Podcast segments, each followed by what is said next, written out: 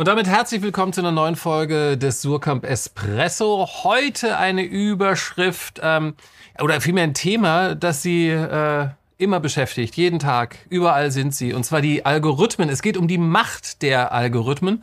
Und bei dem ersten Buch, das wir etwas genauer uns anschauen müssen, ja, da muss man dann sagen, für die über 30-Jährigen, äh, da wird's dann schon ein bisschen schwieriger, weil ähm, Influencer, das ist halt wahrscheinlich nicht ganz so ihr Thema. Die Jüngeren werden sich da sehr, sehr gut auskennen. Aber eben um diese Lücke zu schließen, gibt es dieses Buch. Ähm, und zwar wurde es geschrieben von Ole Nymon und Wolfgang M. Schmidt, heißt Influencer, die Ideologie der Werbekörper. Äh, guten Tag, Herr Nymon. Guten Tag. Also, ähm, wie kann man denn es ist wahrscheinlich sehr schwer, aber wie kann man diesen Erfolg, diesen stetig wachsenden Einfluss der Influencer erklären? Nun, Influencer sind ja junge Menschen, die im Netz berühmt geworden sind und die dann diese Prominenz nutzen, um zu werben. Und der Erfolg der Influencer liegt eigentlich darin, dass sie sich ganz nahbar geben. Sie scheinen eigentlich wie der nette Nachbar von nebenan. Sie sind so ein bisschen wie wir alle. Sie sind nicht mehr wie alte Popstars, nicht mehr, ich sag mal, wie Michael Jackson oder Marlene Dietrich, die ja wirklich wie unberührbar waren eigentlich. Die konnte man sich höchstens im Bravo-Starschnitt an die Wand hängen. Mhm. Aber die Influencer, die wirken eigentlich wie so ein Freund, der einmal netterweise ein Produkt empfiehlt. Und das ist eigentlich das Erfolgsrezept der Influencer. Und da sagen Sie natürlich schon äh, wirken wie, weil das ist ja dann auch mehr äh, Schein als Sein. Warum? Weil die Mechanismen sind ja durchaus einigen Menschen bekannt und gerade auch Jüngeren. Warum sagen die dann aber trotzdem, wow, da gucke ich gerne zu?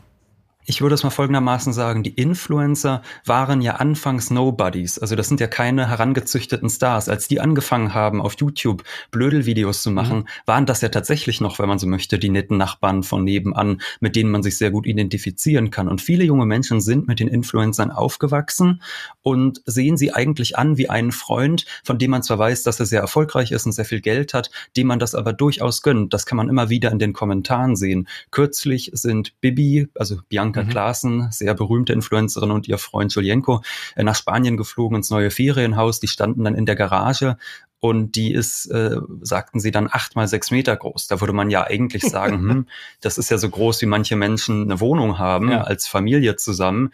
Äh, aber das stört sich in den Kommentaren niemand dran. Die Leute sagen, toll für euch, schön, freut mich, ihr habt's geschafft. Das funktioniert wirklich, diese Freundesmasche, so verrückt das auch wirken mag von außen betrachtet. Aber dann muss ich ja davon ausgehen, dass äh, viele junge Menschen, die sich das angucken und das für bare Münze nehmen, auch sehr, sehr authentisch finden. Oder wissen die, dass da vielleicht nicht alles hundertprozentig echt ist. Sie finden es authentisch. Das wird ja ganz häufig in den Kommentaren geschrieben, dass sie äh, diese Menschen sympathisch finden. Mhm. Und ähm, dass es Werbung ist, stört eigentlich auch gar niemanden mehr. Es gibt ja mittlerweile so eine Kennzeichnungspflicht, dass Influencer sagen müssen, das hier ist jetzt Werbung.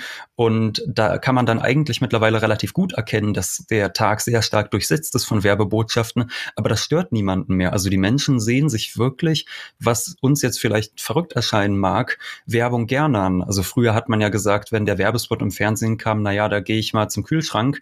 Und heutzutage ist das anders. Die Menschen sehen das fast schon eher als Bereicherung. Oftmals geben die Influencer dann ja auch Rabattcodes und da freuen sich die Leute drüber und nehmen das dankbar an.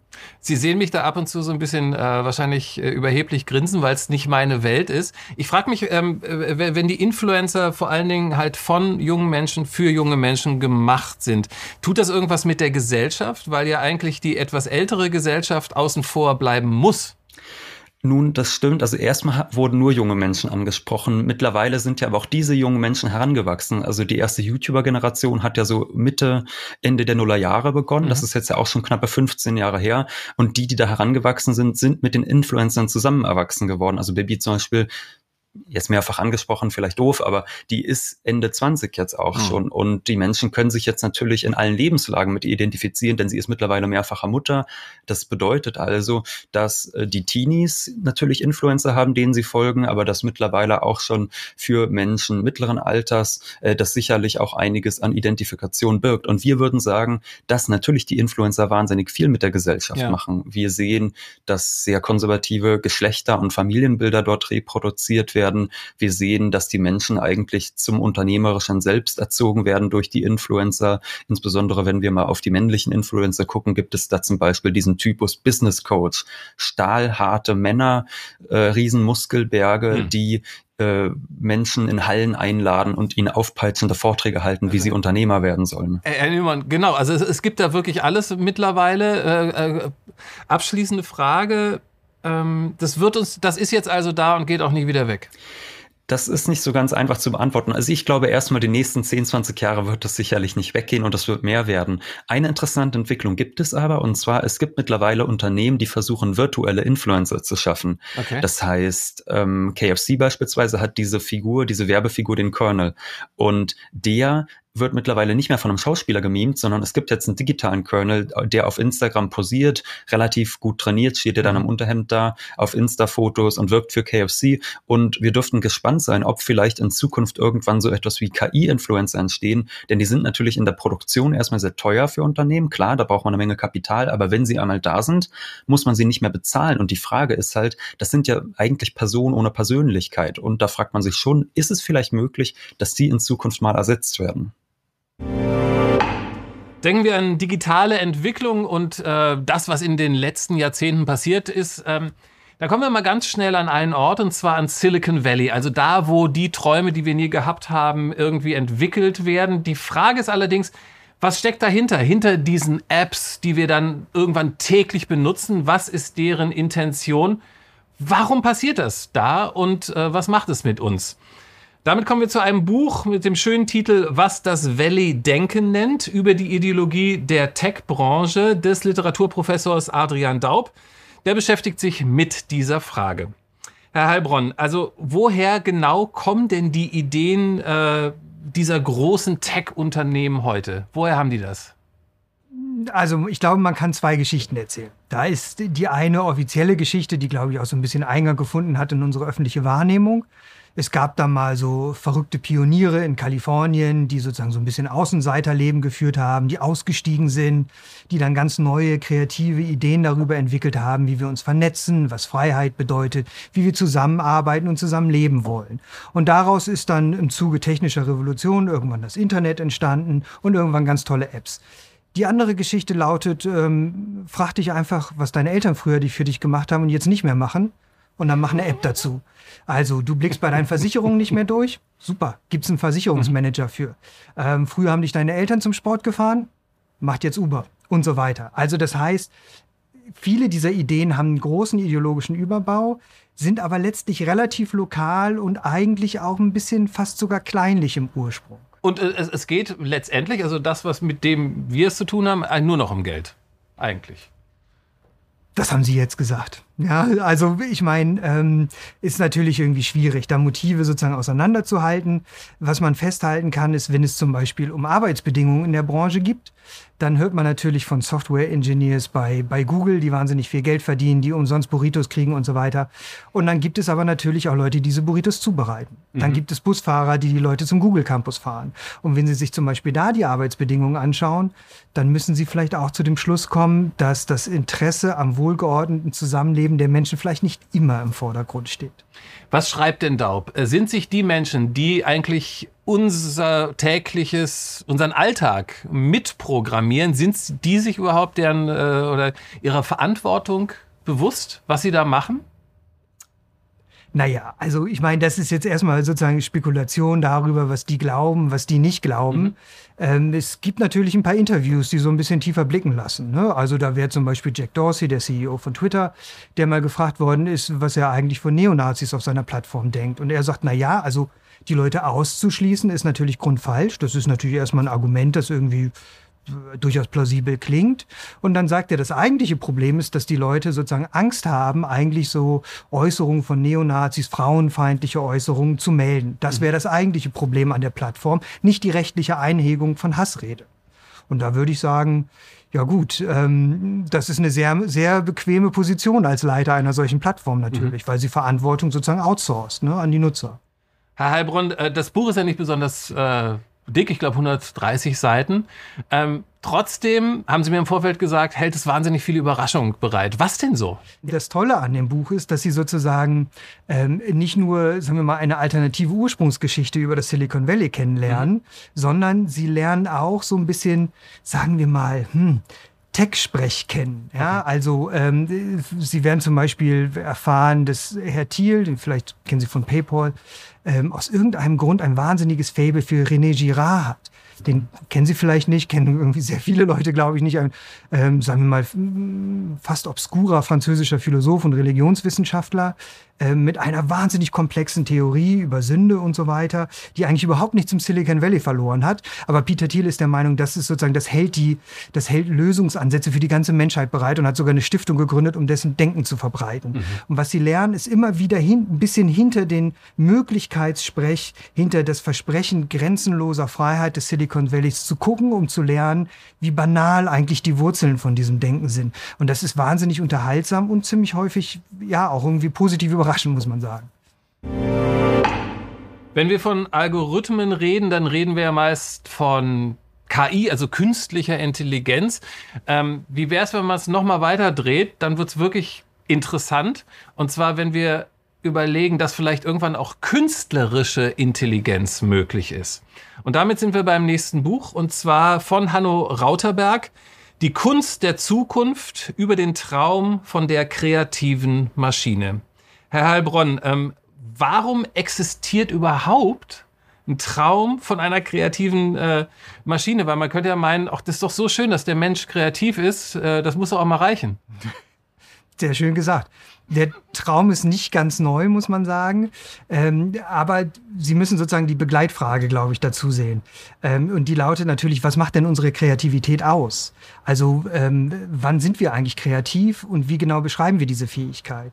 Und der Traum von der kreativen Maschine ist natürlich zum einen, also mehr, mehrere Aspekte, aber einer davon ist natürlich auch, uns darüber selber klar zu werden, was wir eigentlich machen, wenn wir kreativ sind. Mhm. Ja, also sozusagen in der Auslagerung der Kreativität an der Maschine hoffen wir, einen beobachtbaren Prozess schaffen zu können, um dann unsere eigenen Fähigkeiten wieder besser beschreiben zu können. Ähm, das ist das eine. Das andere ist natürlich auch, dass ja, wenn Sie sozusagen ganz subtil das, das, das drehen wollen, ähm, im in der Kreativität, im Prozess der Schöpfung, da steckt natürlich auch immer, sagen wir mal, so eine gewisse Gottesanalogie mit drin. Ja, mhm. also Kreativität bedeutet auch etwas zu schaffen, das es so vorher nicht gegeben hat. Von Gesetzen abzuweichen, Dinge sozusagen nach eigenen, eigenen Regeln zu entwerfen. Ja, und jetzt hat der Mensch, kann sozusagen sein, sein Kunstwerk schaffen und so weiter. Er kann sich aber auch dazu ausschwingen, selber ein Wesen zu schaffen, das genau solche Dinge tun kann. Aber, aber was sagt denn das über uns aus? Dass wir nicht mehr die Maschine nur für logische Prozesse haben wollen, sondern halt eben auch für kreative? Naja, das sagt natürlich erstmal wahnsinnig viel über den, den Stand der Technik aus, ja. Mhm. Also wahrscheinlich wird es auch für Leonardo da Vinci schon wahnsinnig spannend gewesen zu sein, mal zu schauen, ob er eine kreative Maschine irgendwie produzieren kann. Nun, es ist so, hat der Stand der Technik einfach ähm, ein, ein Fortschrittslevel erreicht, bei dem man sagen kann, man kann Programme ähm, oder vielleicht, man nimmt an, man kann Programme schreiben, die selbstständig dazu in der Lage sind. Das heißt, das sagt erstmal ein bisschen was darüber aus, ähm, wie weit diese Programmierfähigkeiten und das heißt auch menschliche Fähigkeiten, nämlich menschliche Fähigkeiten des Programmierens fortgeschritten sind. Es sagt aber auch ein bisschen darüber was aus, wie kreative Intelligenz in unserer Gesellschaft eingesetzt wird. Denn wovon wollen sie regiert werden? Von den kalten Algorithmen, die sozusagen sie in diese oder jene Kategorie einordnen, oder von den Zauberkräften der künstlerischen Intelligenz, wie Sie das eben gesagt haben? Na, dann nehme ich doch lieber das Zweite, in der Hoffnung, dass sie sich mir gegenüber gütig zeigt. In der Hoffnung. In der Hoffnung. Aber das ist vielleicht sozusagen ein bisschen die Idee dahinter, dass man sagt, wenn die, wenn die Maschinen wenigstens kreativ sind, dann sind sie vielleicht auch empathisch. Dann, dann also woher kommt unsere Kreativität? Mhm. Häufig aus Schmerz, aus Leid, aus sozusagen in den Abgrund gucken. Denken Sie an Edward Munk, ja? Der Schrei. Wenn eine Maschine so etwas nachempfinden kann, na, dann wird sie vermutlich auch unsere Knechtschaft nachempfinden, wenn sie uns zur Arbeit ansport über ihre algorithmisierten Arbeitsprozesse. Herr da frage ich mich natürlich, welche Rolle, welche Funktion hat in dieser Zukunft der Mensch überhaupt noch? Gute Frage. Ähm, also im Moment ist sie ja noch relativ wohl definiert. Irgendjemand muss diese Algorithmen schreiben, entwickeln. Jemand muss sie warten. Jemand muss die Museen bauen, in denen die physischen Objekte äh, aufbewahrt sind. Jemand muss ähm, Performances vollziehen.